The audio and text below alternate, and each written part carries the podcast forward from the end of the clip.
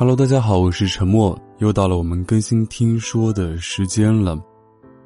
那在本期的这个节目之前呢，先要祝所有正在高考的这个同学啊加油，然后希望有个好成绩啊，呃，平常心对待吧。我觉得不管你考出来到底是怎么样的一个分数，怎么样的一个结果啊，都要以平常心去对待。考得太好也不要太激动嘛。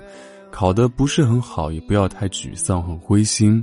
我在这里想跟每一个这个高考的同学讲，就是高考虽然是我们人生当中非常重要的一个关卡，但是一定不是说我没考好，我这辈子就完了。那我千万不要有这样的一个心理。好了，那接下来来聊一聊我们本期听说的这个主题。在上一期结尾的时候，我们说我们这一期的听说主题是在特别丧的时候做了哪些改变。那，呃，第一位投稿的听众叫诗林，他说：“我记得之前有段时间特别丧，开不到单，心情也特别差，但是那段时间参加了声音魅力训练营，把这段故事写了出来。后来感觉心情好多了。那一次。”也是我第一次被选上参加周末声音秀。那段时间，受到了很多人的帮助，有很多温暖和感动。如果说那段时间做什么调整的话，我想应该是心态的调整吧。那段时间，我参加了周末声音秀，通过一些主题写文章，然后将文字和声音分享出来给更多人听，我觉得很开心。那段时间。也是我收获最大的一段时间，所以，我感谢那些一直在我身边帮我的人，谢谢你们。啊，这个诗林也是我们电台的忠实听众，也是一个声音爱好者，所以当很多人问我说：“莫哥，我平时生活很丧，我应该怎么办？”我经常跟他们讲，就是找一些自己比较感兴趣的事情去做啊，然后也会从中获得一些快乐，并且让自己的生活变得充实。好，第二条，这个听众投稿，他叫愿心，他说，听电台我会觉得沉默的声音会在某一个瞬间治愈到我，会让孤单的我觉得原来我也不是一个人，还会有人在我耳边说悄悄话，会让我觉得事情其实也没有那么糟糕，还是有希望的。对，其实这个就是我做电台的一个初衷啊，因为本身我的个性，我的。脾气就是这样子，我可能会比较内向一点，或者比较孤僻一点。某一天接触到了电台啊，突然发现原来有那么多人跟我一样，所以希望我能一直做下去电台，然后也希望能在某一个孤单或者你们特别坚持不下去的时候，安慰到你们，给你们一些鼓励。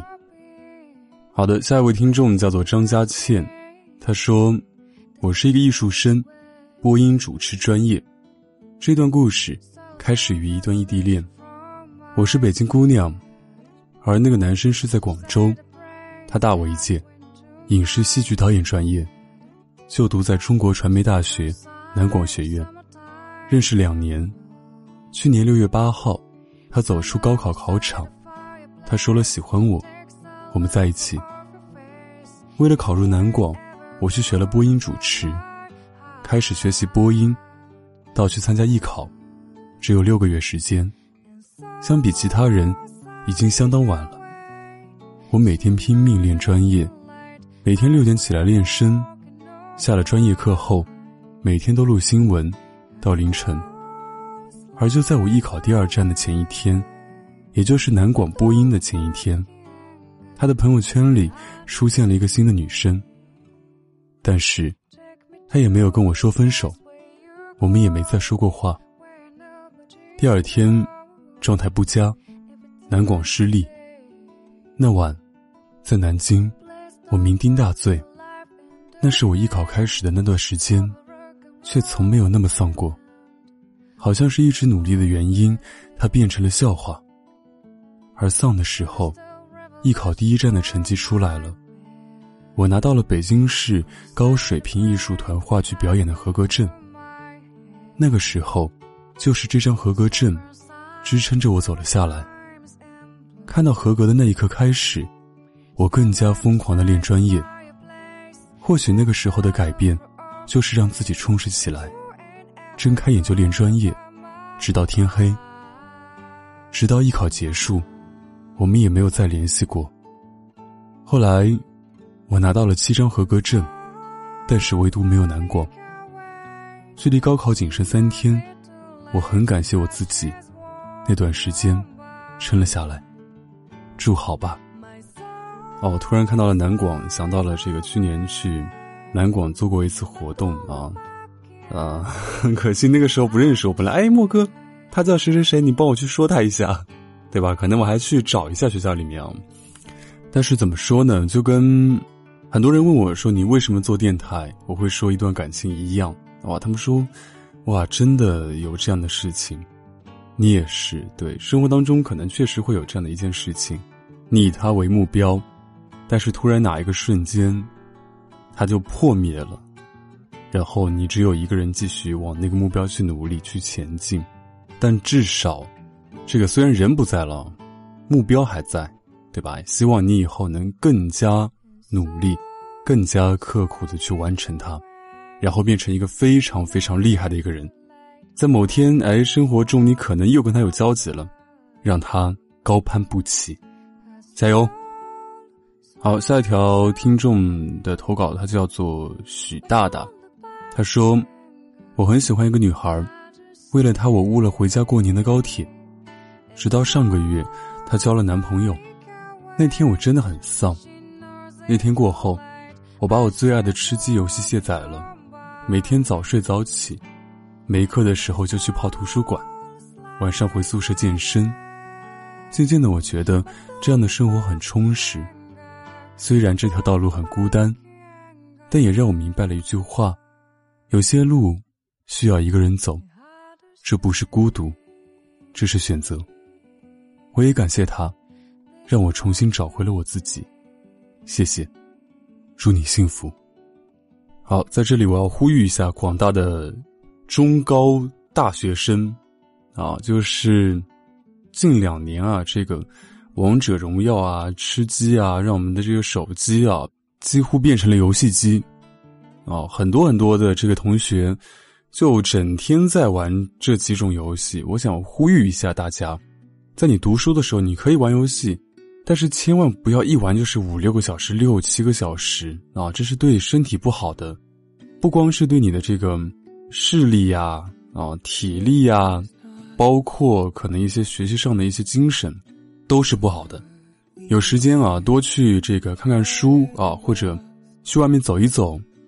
千万不要在这个十多岁就把很多的时间荒废在游戏上面，好吧？希望我的这个。今天讲的大家有点能够听进去，因为每天我在晚上的这个直播一个多小时的时间里啊，我经常看到这样的弹幕，就说我一边打王者一边吃鸡，我一边听你的直播。真的有些同学真的是可能我从九点直播到十点半，到十点半他还在玩游戏。千万每天不要全部的时间都花费在游戏上面啊！我真的希望大家能够。因为在你这个年纪啊，是最朝气蓬勃的一个年纪啊，你应该就是非常开朗阳光的啊，去做各种各样的事情，而不是仅仅把时间花费在游戏上面，好吧？好的，下一个投稿这个听众，他的 ID 是一道彩虹，他说：“呃，或许总有那么一个人一直没有放弃你，那就是妈妈。说起来，我的妈妈，在我四岁那年。”我妈和我爸离婚，本该要房子车子的女人家，硬是为了我放弃这些女人最该需要的依靠，她自己独自一个人打拼，每天跑工地结账。她本可以选择再嫁，可是怕我受委屈，她就一忍再忍，一忍就是十三年。今年的我十七岁，因为沉迷于网络，和我妈妈闹得很僵。本来身体健康的她。就是在那么一瞬间，老了十多岁，头发白了好多。曾经好强的女人，因为自己的女儿愁白了头。现在的我醒悟过来了，可是我妈妈身体却垮了，冠心病、高血压。本来才四十二岁的女人，成了高危病人。我记得她那段时间，经常说的一句话就是：“我真的害怕哪天我脑梗走了，我爸和我的女儿怎么办？现在的我想了想，我真混蛋，我妈怎么就成了这样？我还有心思想其他的，真的好对不起她。如果可以重来，我愿意换她健康快乐。她说：“我要让我的孩子挺起腰板做人，让他可以光明正大的对别人说这是我妈给我买的。我真的每一分钱都是干干净净，不靠别人。我妈就是那样强大，哪怕她再苦、再累、再委屈，看见她，我也会笑得很开心。记得我八岁的时候，一心想要朵唯的手机。”型号我还记得，S 六八零。我妈在北京待了一个半月等工程款，钱一到账，她就跑到商场的朵唯专柜去买了那部手机。到现在我还留着那部手机。或许她没有给我最贵的东西，但是他给我的是他最好的东西。在这里，我想告诉妈妈，对不起，因为我的年少无知，伤害了你。对不起。妈，我爱你，比任何一个人都爱你。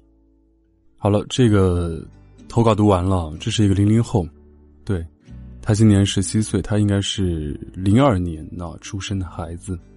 我前面就说了，这个游戏啊、网络啊，大家真的别太沉迷了。而且这个听众他说他八岁就有手机了，我的天呐，我初中才有电脑。而且那时候电脑还没有联网，就是家里父母觉得网络会让我的学习变差。对，等到我这个高中，电脑才连的网，而且那个时候还是多少啊？网速两兆的，对，两兆。哦，你们现在真的是太幸福了，八岁读二三年级，你就可以有部手机。就我特别想问，你的手机拿来干嘛呢？啊，你你读小学，你这个手机？不就是拿来玩玩游戏的吗？你说读个初中了，对吧？你要跟同学发发微信啊，怎么样的？那我觉得也正常，也可以理解。毕竟时代在变嘛，对吧？你读个小学，你还要一部手机？哦，我的天哪！可能真的时代不一样了。那个时候我初中才有第一台小灵通，然后后来换的诺基亚啊。真的，我们那个时候网络没有那么好，但是我们可能人跟人的这个。交往沟通会更多一点，现在网络变得特别好了，做任何东西都不用出户啊，足不出户的，然后你可以玩游戏、买东西、各种消费等等，但是人跟人的交流真的太少了，所以我希望这个孩子啊，你既然听我的电台啊，听这个沉默叔叔一句劝啊，我应该差不多大你大你七八岁的样子啊，可以叫叔叔了，就是。你已经理解你妈妈很苦了，对吧？你也说如果能重来的话，但是这个世界上没有如果啊！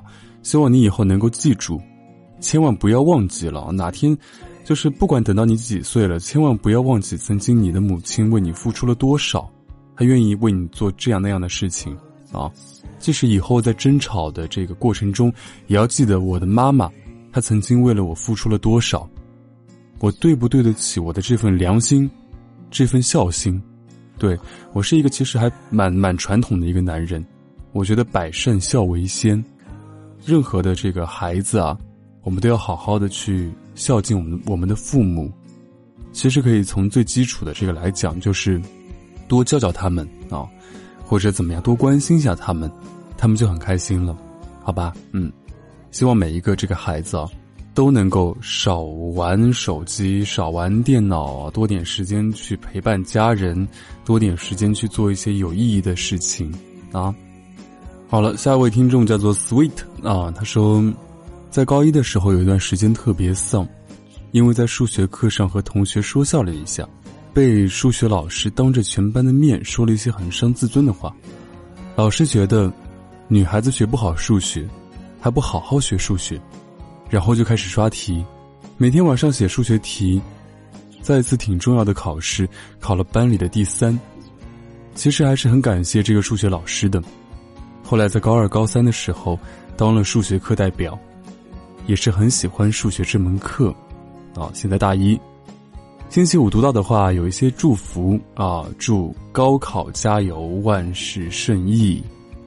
好的啊，这是一个你们的这个学姐啊给你们的一个祝福。最后啊，其实说到数学，我真的很讨厌、很头痛这个东西。我曾经一度认为，我以后毕业了，我又不做什么科学家，我去菜场里买个菜，我还用各种什么函数啊、x、y 啊。就干嘛呢？啊！但是话说回来，在我们这个当今社会啊，我们主要需要的就是一本证。其实真的，学校里面教给我们的知识非常的有限。那我我这样讲，其实并不是针对这个学校或者老师或者课本啊，因为曾经我也是从校园里走出来的孩子呢。但是发现上了社会以后，真的能用到的知识太少了。但是在我们这个中国的社会，当下的社会啊，这本毕业证非常重要，所以不管大家呃因为什么课程啊，就是让你觉得很难弄、很糟糕，都要咬一咬牙坚持下去啊！因为最终我们要的这个目的是能够拿到一本毕业证，当然也要学习到更多的知识啊！就是还是那句话，我本身可能学习不是很好。所以，我希望以后我未来的那一那一半哦，他的学习会好一点。就是以后有孩子的话，哎，爸爸这道题怎么做呀？嗯，爸爸只能教你说话啊，你那个题目去问妈妈好吗？啊，就会这样子对，还是要为了下一代考虑，好吧？然后也希望大家考试加油加油加油。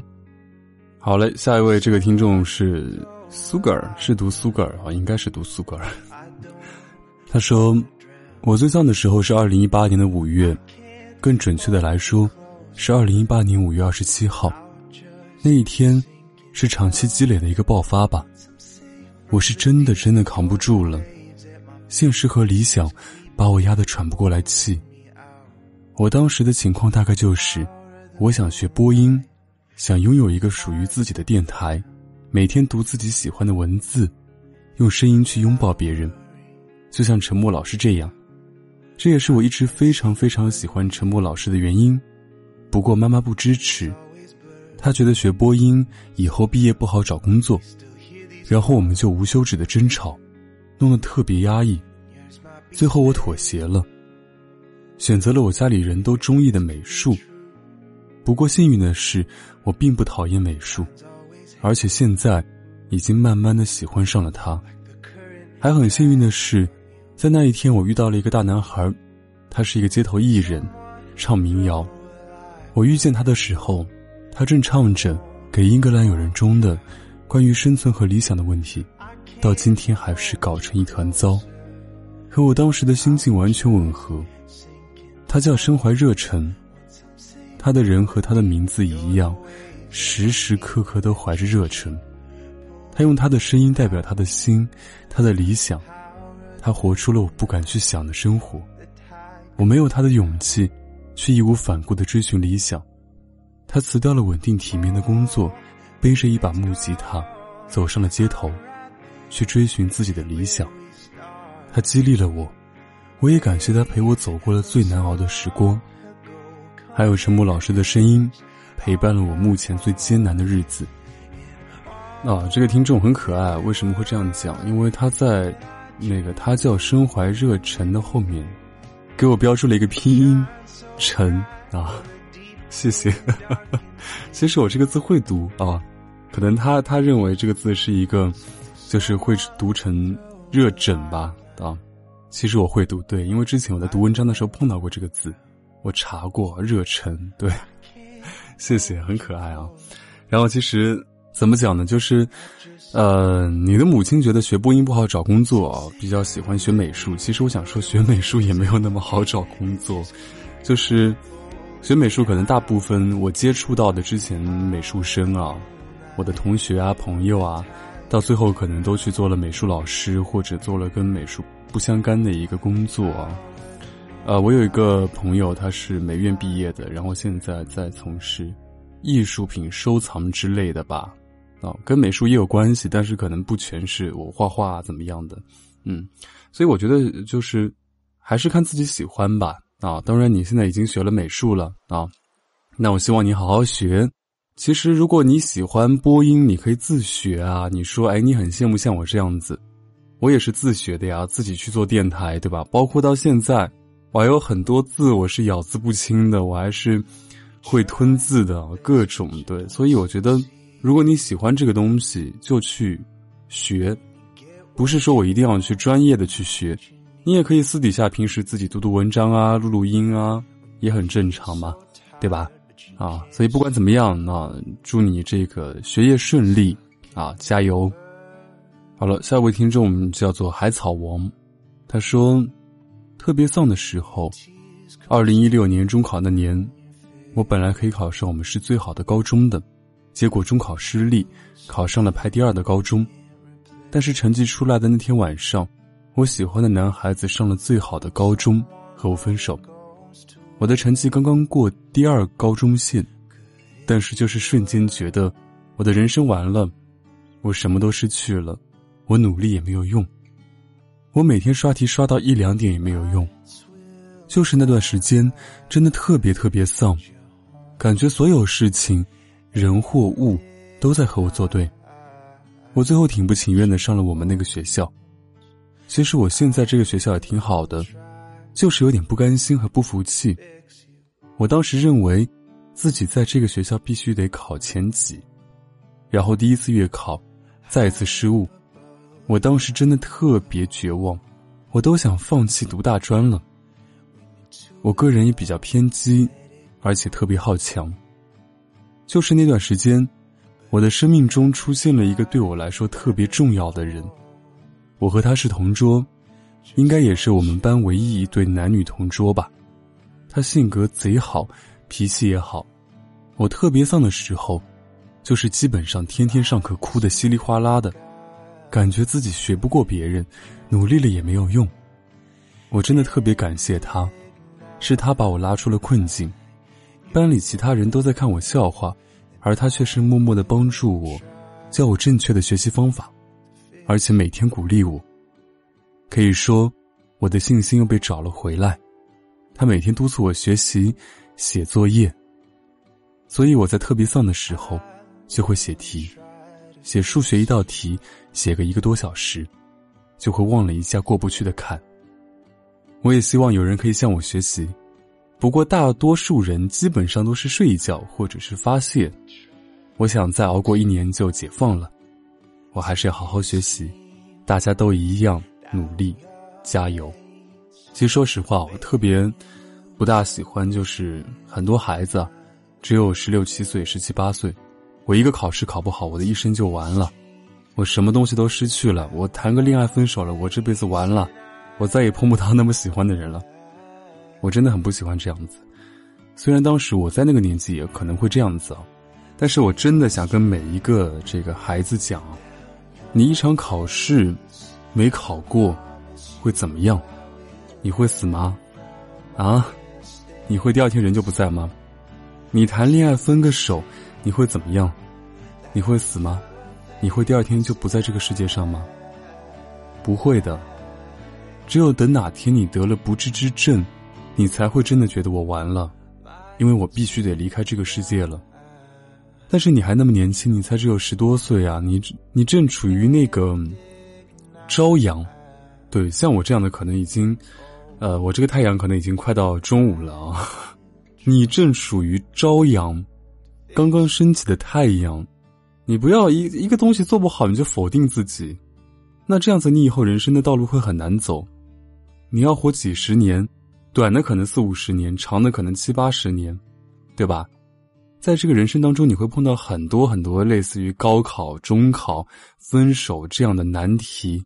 但是你还是得一道一道走过去啊，你得去适应，你得去习惯，啊，千万不要觉得就是我一个考试没考好，我就要自杀了。像之前很多每年都会有这样的新闻呢，高考失利，孩子自尊心受不了或者内心受不了，就就要去死，千万别这样子，好吗？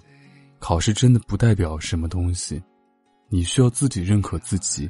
而不是让别人认可你，而不是让一场考试来认可你。加油，嗯。好了，那读今天晚上最后的一条留言，它叫盖世小可爱。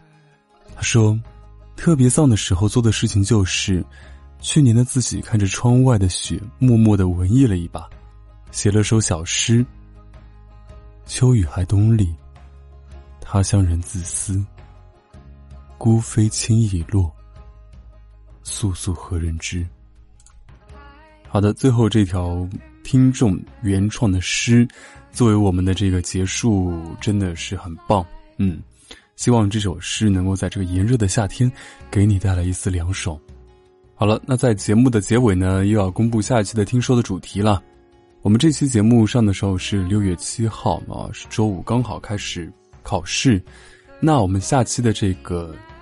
投稿，啊，就来说一说关于高考，你的这个感觉是怎么样的？好吧，给你们高考同学特别出一个专题啊！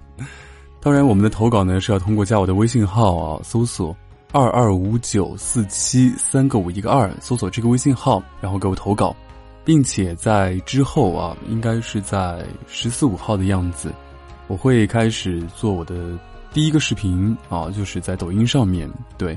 之后今年会做一些视频类的一些东西给大家看啊，拍一些短片，然后大家也可以通过加我这个微信号啊，到时候我会组一个微信的群，就是你们可以第一时间看到我这个视频啊，并且你们可以通过点赞评论啊，然后会在每个群随机抽出五位听众，送给他们我的书啊，我的这个 CD 啊，我的签名照，还有这个现金红包。所以大家可以多多添加我的微信啊，了解更多的东西。好了，那本期节目就要到此结束了，祝你晚安，有个好梦。我们下期再见，拜拜。